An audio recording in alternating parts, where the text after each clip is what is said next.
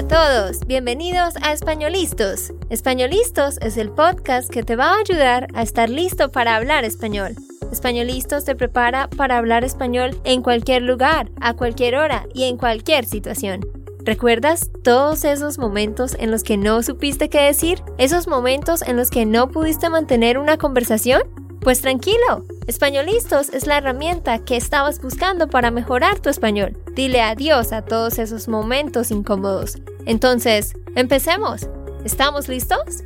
Yo soy Andrea, de Santander, Colombia. Y yo soy Nate, de Texas, Estados Unidos. Hola queridos, ¿cómo están? Esperamos que muy muy bien. En este episodio de hoy les vamos a enseñar unas cosas muy muy interesantes de las cuales me han preguntado algunos de ustedes. Y pues, de hecho, esta es la última semana de abril y nosotros siempre abrimos las inscripciones para nuestro programa de membresía en la última semana del mes.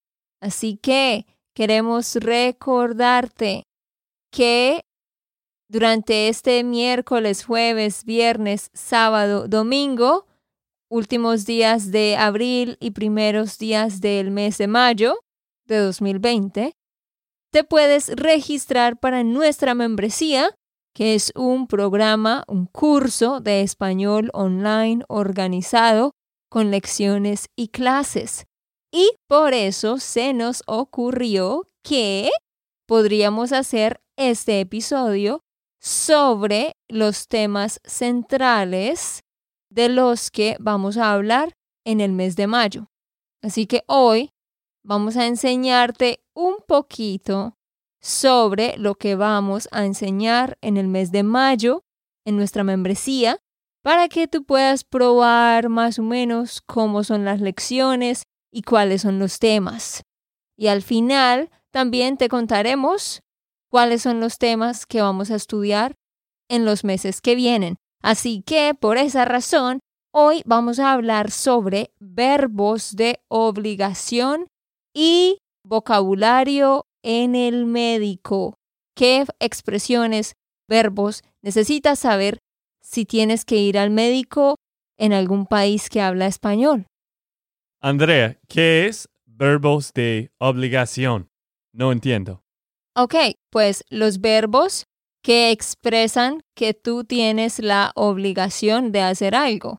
Por ejemplo, yo tengo que limpiar la cocina. Yo debo limpiar la cocina. A mí me toca limpiar la cocina. Esos son los verbos que expresan obligación. Ah, ok. Es algo que tú estás diciendo que vas a hacer, más o menos. Sí, pero que no es opcional, que es un mandato que debes hacerlo. Bueno, de lavar la cocina siempre es opcional. Eh, por eso nuestra cocina no siempre está lavado. Gracias por decirle a todos que a veces no tenemos la cocina limpia. Bueno, pues claro, no es una obligación pero, o sea, es como una tarea, una tarea que tú tienes para ti mismo o con tu familia o, bueno, precisamente de eso es de lo que vamos a hablar hoy. Y es que yo te voy a poner a prueba a ti, Nate, y a ustedes también, porque voy a decir frases y Nate las va a traducir y ustedes también, y yo los voy a corregir. Bueno, y para los que están escuchando, Andrea sí hace muchas cosas de lavar la casa. Ella trabaja mucho por Spanish Land School. Yo trato de hacer mi parte también, de cocinar a veces en la mañana y limpiar algunas cosas. Gracias, gracias por ah, tratar de arreglar el comentario de antes. bueno, ok, empezamos. Bueno, pero en Colombia, ¿saben qué decimos en este caso para, para aquellos que quieren ir a Colombia? ¿Qué? En Colombia, en este caso, yo diría, gracias Nate por intentar tapar la embarrada. Uy, muy complicado. Pero sí, es una frase de Colombia. Gracias. Gracias por, intentar, to try, Mm, intentar. Claro. Tapar, cover, tapar la embarrada. Ah, ok, entiendo. Y la embarrada significa como the mess that you did o that Mm, you made. ¿Sí? Ok. Bueno, queridos, empecemos. Vamos a ver cuáles son estos verbos que eh, utilizamos para decir que tenemos la obligación o la responsabilidad de hacer algo. Así que frase número uno, Nate. Si tú dices algo como I have to clean the kitchen later. Muy fácil, ¿cómo dirías eso? Tengo que limpiar la cocina más tarde. ¿Ok? o ahorita. Sí, ok, perfecto. Esa es la forma más normal y estándar y básica de decir eso. Tengo que limpiar la cocina. Cuando tú dices eso, significa que esa es tu responsabilidad, que alguien te la dio y que debes hacerlo, ¿verdad? Pero tú también podrías decir lo siguiente. Podrías decir, debo limpiar la cocina más tarde. ¿Y cuál es la diferencia entre debo y tengo que? Hay una diferencia muy mínima, pero cuando tú dices tengo que, significa que es algo aún más obligatorio. O sea, si tú le dices a un amigo, "Ah, Jimmy, no podemos hablar en la tarde porque debo limpiar la cocina o porque tengo que limpiar la cocina. Al decir tengo, tú en ese caso escogerías tengo porque es algo que no puedes mover, que no puedes reemplazar quizás. Pero tú podrías decir, Jimmy, en la tarde debo limpiar la cocina, pero está bien, podemos hablar. Yo voy a limpiarla en la noche. Entonces, este debo sí es también tu obligación, pero es algo que tú puedes mover. Por eso yo diría como mañana tengo que trabajar por ocho horas. Utilizo tengo porque es que es algo que no puedo mover. ¿Tiene sentido? Sí. Pero hay otras formas de decir eso y eso es lo que les quiero enseñar. Nate, tú podrías decir, esta tarde me toca limpiar la cocina. Tocarle a alguien hacer algo. El verbo es tocarle hacer algo.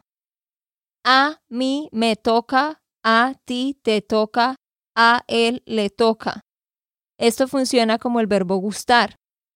Entonces, Ney podría decir, a mí me toca limpiar la cocina hoy y a Andrea le toca limpiar los baños.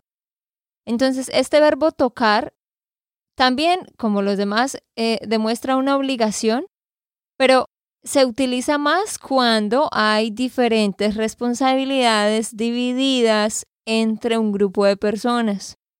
Y esto es muy común, muy, muy común en Colombia, este verbo. Por ejemplo, en, en mi casa, ¿no? Cuando yo vivía con mis papás, mi mamá decía, bueno, hoy sábado, ¿a quién le toca trapear? To mop the floor, trapear. ¿A quién le toca trapear? Oh, a mí me toca trapear. ¿Sí? Bueno, creo que nadie está poniendo la man- el mano o la mano. La mano. Sí, la mano diciendo, a mí me toca. sí, claro. Y, y lo que tú quieres decir es, nadie está levantando la mano. Ah, sí, nadie está levantando la mano. Y hay otro verbo para eso, alzar la mano. Mm, ok. Nadie está alzando la mano para decir que le toca. Claro que no, pero a lo que me refiero es que, por eso digo, el verbo tocar se utiliza cuando ya hay tareas divididas entre un grupo. O sea, por ejemplo, el lunes, mi mamá se reúne con mis hermanos y les dice, miren, este es el horario del aseo para la semana. Valentina va a limpiar eh, la cocina el lunes, el miércoles y el viernes. Miguel va a lavar los baños el martes y el jueves. O sea, está dividiendo las tareas, está asignando tareas, por eso utiliza el verbo tocar. Por eso ella pregunta, ¿a quién le toca hacer esto hoy? Ah, ¿Listo? ok. Sí, creo que entiendo la referencia. Es como una tarea que de algo que tienes que hacer algo fijo. No es que vas a hacerlo en el futuro o cuando quieres. Exacto. Ajá. Tener que y tocar son para algo muy fijo. Pero tocar se utiliza cuando hay tareas divididas entre un grupo.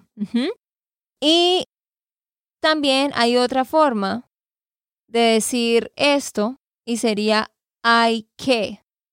La expresión hay que. Entonces, Nate diría, hoy tengo que limpiar la cocina, hoy debo limpiar la cocina o hoy me toca limpiar la cocina. Cuando él dice esas frases, obviamente está explicando que es la responsabilidad de él hacer esto. Pero hay una cuarta opción. Nate podría decir, hoy hay que limpiar la cocina. ¿Cómo traducirías eso al inglés, Nate? Today, I need to. No, porque tú no estás diciendo yo. Ah, Ese es el punto. No hay un pronombre. No sé. Someone has to Exact- clean the kitchen. Exactamente. Ajá. Hoy hay que limpiar la cocina. Today someone has to clean the kitchen. Or today the kitchen has to be clean. Pero cuando tú dices hay que, eso no significa que la persona que está diciendo va a hacerlo. Exactamente, exactamente. So, Nate, yo me despierto en la mañana el lunes y voy a la cocina y yo te digo, "Ay, hay que sacar la basura hoy. Ah, y también hay que ir a comprar más huevos. En este caso, yo estoy expresando que something has to be done pero no estoy diciendo yo lo voy a hacer o tú tienes que hacerlo. Pero con eso yo estoy diciendo, ok, pues tenemos que decidir quién lo va a hacer. ¿Sí ves? Entonces, generalmente lo que la gente hace es decir, por ejemplo, ay, Nate, hay que sacar la basura. ¿Puedes sacarla tú? ¿Sí? O hay que comprar más huevos. ¿Tú podrías ir en la tarde a la tienda? ¿Sí ves? Sí, entiendo. So- Eh, no significa que tú vas a hacer. Exacto. Generalmente cuando se dice eso es como, bueno, alguien tiene que hacerlo. ¿Quién lo va a hacer? Es como que estoy esperando que las personas que me escuchan me digan, yo puedo hacerlo. O si no, yo le pregunto a alguien específico si puede hacer esa cosa. Entonces, con eso en mente, con eso en mente, vamos a seguir con los ejercicios de traducción, Nate, y tú vas a utilizar el verbo que yo te diga. ¿Listo? So, número dos. Si tú quieres decir, on Mondays, Andrea has to cook. And on Fridays, I have to cook. En los lunes. Ujú. En los lunes. No dices en, solo los lunes. Ah, sí, claro. Ah. Los lunes, Andrea le toca limpiar. No, no, no, no. Andrea has to cook. Ah, sí. Los lunes, Andrea le toca cocinar. Muy bien, pero una corrección. Los lunes a Andrea. Tienes que poner el a, porque a Andrea le gusta. A ella le gusta. Funciona como el verbo gustar. So, a Andrea le toca. A Andrea le toca cocinar. Y los martes. No, and on Fridays I have to cook. Siempre estoy olvidando las frases. Los viernes a Nate me toca, o no, a Nate le toca cocinar. O Nate, no, no voy a decir. How, me how toca you say? Yes, entonces tú podrías decir, los a mí? a mí me toca cocinar. Ah, ok, entiendo. Los viernes a mí me toca cocinar los viernes. Exacto, exacto. Entonces, a Andrea le toca cocinar los lunes o, como tú lo dijiste, los lunes a Andrea le toca cocinar y a mí me toca cocinar los viernes. ¿Listo? Listo. Siguiente, si tú quieres decir número tres. Someone has to clean the kitchen and also the trash has to be taken out. Someone has to clean the kitchen and also the trash has to be taken out. Hay que limpiar la cocina Ujú. y alguien tiene que recoger la basura, ¿Cómo se dice take out the trash? sacar la Sacar basura. la Ah, sí. basura. Y alguien tiene que sacar la basura. Claro, entonces sí, tú podrías decir alguien tiene que hacer esto, pero ese es el punto, que no utilizamos eso, sino la primera forma que tú dijiste. Hay que. H-A-Y. Hay. Y luego la palabra que. Hay que limpiar la cocina y también hay que sacar la basura. Ah, ok. No estaba pensando que podía usar la misma Mm. hay que, pero entiendo. Claro que sí lo puedes utilizar las dos veces. Y de hecho, podrías sencillamente decir hay que limpiar la cocina y también sacar la basura, sin decir hay que la segunda vez, porque ya lo dijiste la primera. ¿Ok? Siguiente frase para traducir. Si tú le estás hablando a alguien y le estás dando algo como un consejo como este, ¿qué piensas? ¿Cómo le dirías esto a Miguel, por ejemplo? Miguel, you should be studying. You have to be responsible. Miguel, debo estudiar. No, no, no, you should be Ah, studying. sí. Ay, ¿Qué te pasa hoy, Nate? sí, estas frases no son muy complicadas, pero te prometo, estos errores son míos. you should be studying. Miguel, debes estudiar. Well, sí, ok.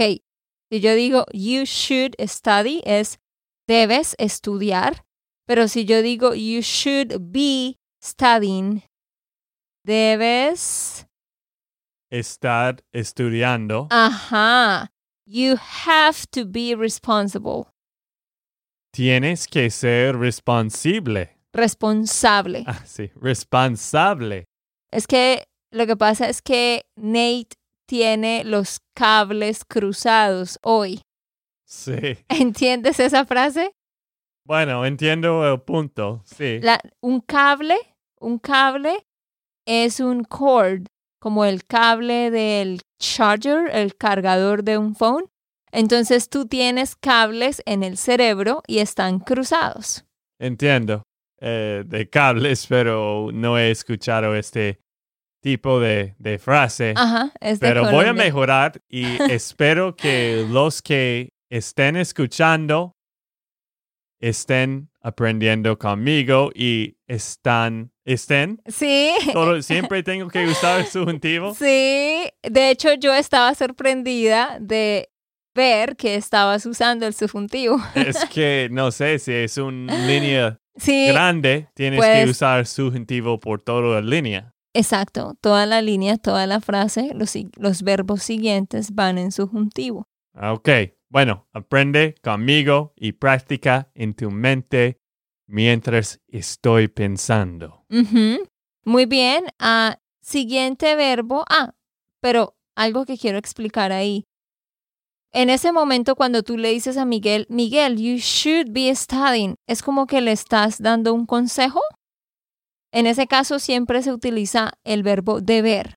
Tú debes estar estudiando. Y ahora cuando le dices you have to be responsible o you must be responsible, esos dos en inglés se traducen con el verbo tener que. ¿Listo? Siguiente frase, si tú quieres decir someone has to paint this room and clean the bathroom.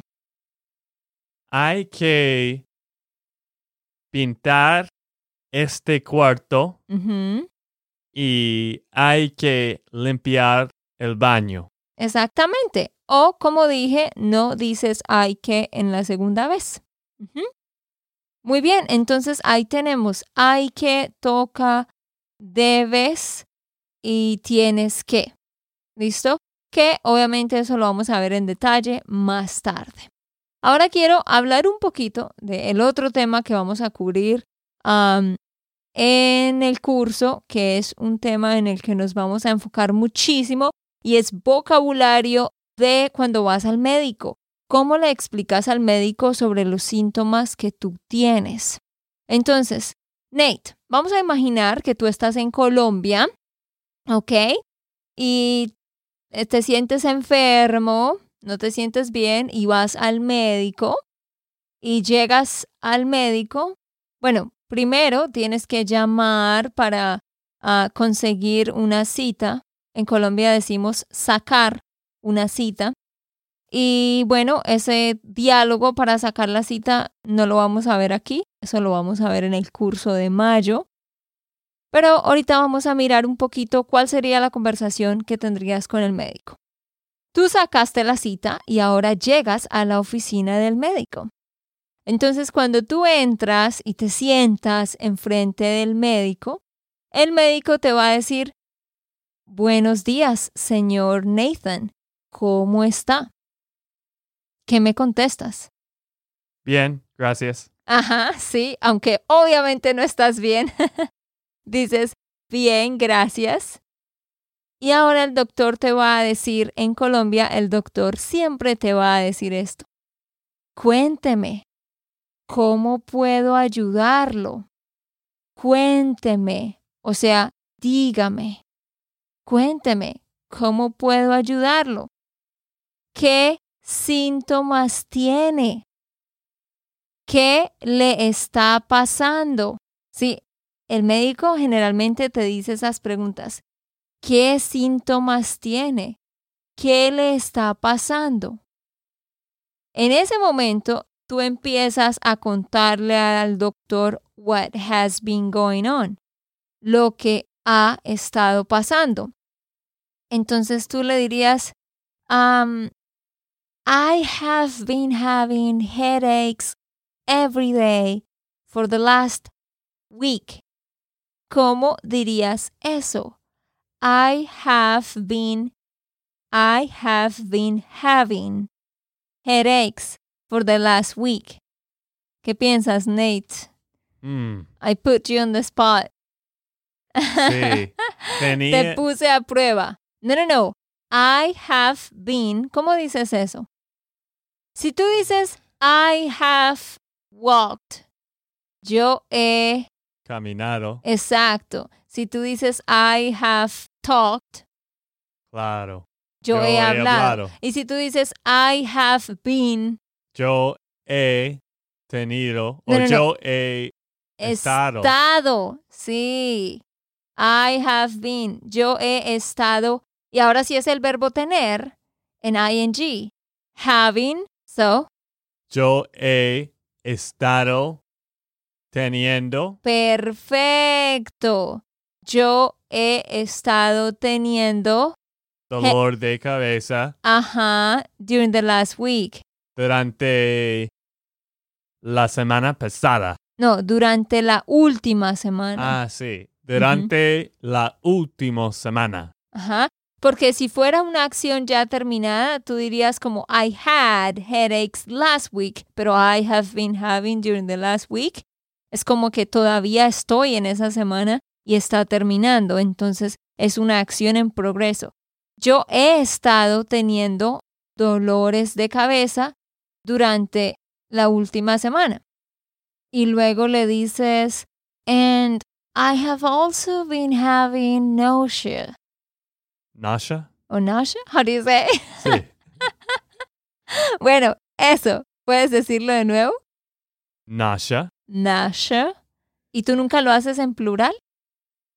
¿Nunca lo dices en Normalmente plural? no estoy usando esta palabra. Bueno, en español decimos náuseas. Siempre es en singular. ok.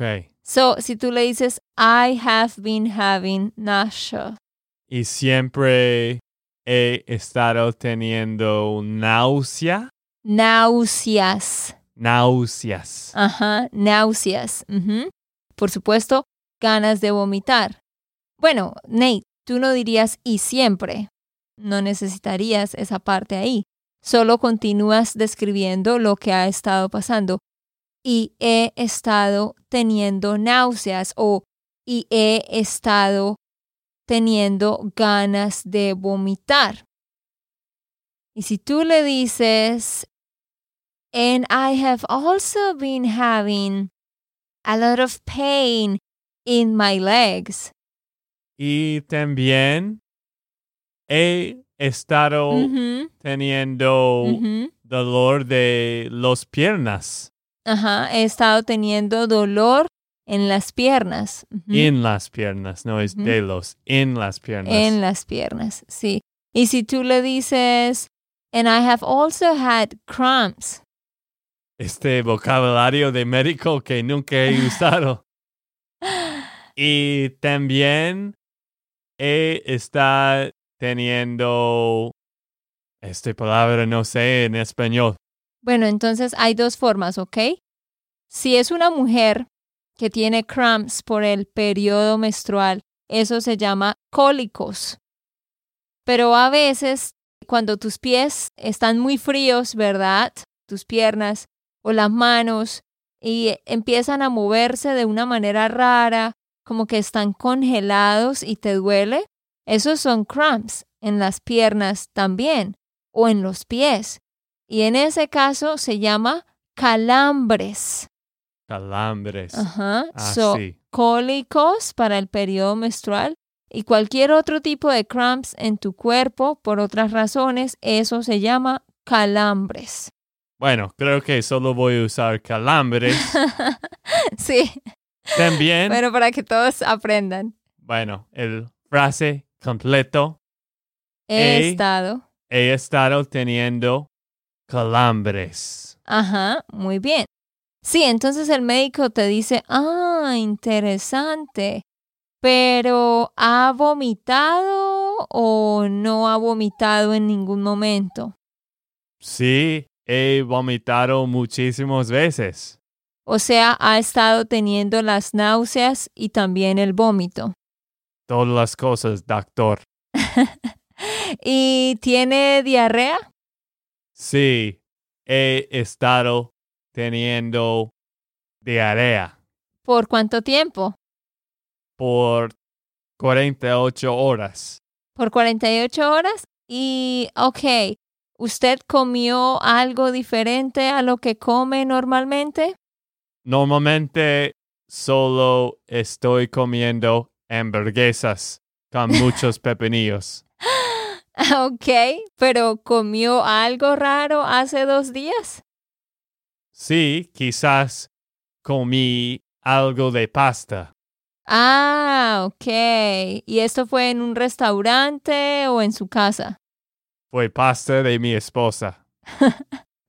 Es posible que se haya intoxicado con la pasta o que quizás eh, su organismo sea alérgico a algún ingrediente en la pasta. ¿Usted come pasta normalmente? Bueno, doctor, ¿cuántas más preguntas tienes? Pues señor, necesito saber todos los detalles para poder concluir qué tiene. Ok. Bueno, espero que ustedes ah, hayan disfrutado esta simulación de médico y paciente. Y gracias, Nate, por decir que la pasta de tu esposa te da diarrea. Siempre tenemos una broma que la pasta de Colombia no es muy buena pasta normalmente. Ah, sí, sí, sí, es que en uno de los viajes de inmersión, uno de nuestros estudiantes, Mark Young, si nos estás escuchando, dijo que esa pasta de ese lugar era muy fea y luego creo que estaba enfermo. Pero no, la comida en Colombia es rica, pero obvio que no en todos los lugares. Pero bueno, en fin, esto es lo que vamos a hacer en el mes de mayo. Vamos a ver conversaciones que tú puedes tener en el médico. ¿Cuáles son las preguntas que puedes esperar que el médico te haga? ¿Cuáles son las respuestas que le puedes dar? Vamos a aprender a decir cosas como My head hurts or my neck hurts. Me duele el cuello. Me duele la cabeza. Me duelen las piernas. O si tú sientes like an itchy sensation, me pican las piernas, me pica la cabeza, me arden los oídos, me arde la garganta. Me arde es cuando sientes la sensación de que something is burning. So, ¿cómo explicarle al médico esos síntomas? Me pica, me duele, me arde, siento náuseas, tengo diarrea, o cuando tienes un accidente y debes explicarle como me caí, me raspé la pierna, me golpeé la cabeza. Todo eso es lo que vamos a aprender. Y pues bueno, como dije antes, si tú quieres aprender todos los detalles sobre esto con muchos ejercicios, diálogos y diferentes lecciones, te puedes unir a la membresía. Debes ir a SpanishLandSchool.com slash member y ahí te puedes registrar. En el mes de junio también vamos a estar estudiando el pretérito y el imperfecto con los verbos ser, poder, tener, saber. En el mes de julio vamos a estudiar los usos de la palabra sé y vamos a estudiar verbos reflexivos. En agosto estudiaremos direct and indirect object pronouns en septiembre vamos a estudiar verbos con diferentes significados, como quedar, faltar, echar, etc. Y en octubre vamos a estudiar preposiciones simples y verbos terminados en ing que se traducen como infinitivo. Y como siempre decimos, este membresía o parcero, membership, parcero, que en slang, en la jerga, de Colombia significa amigo o amiga.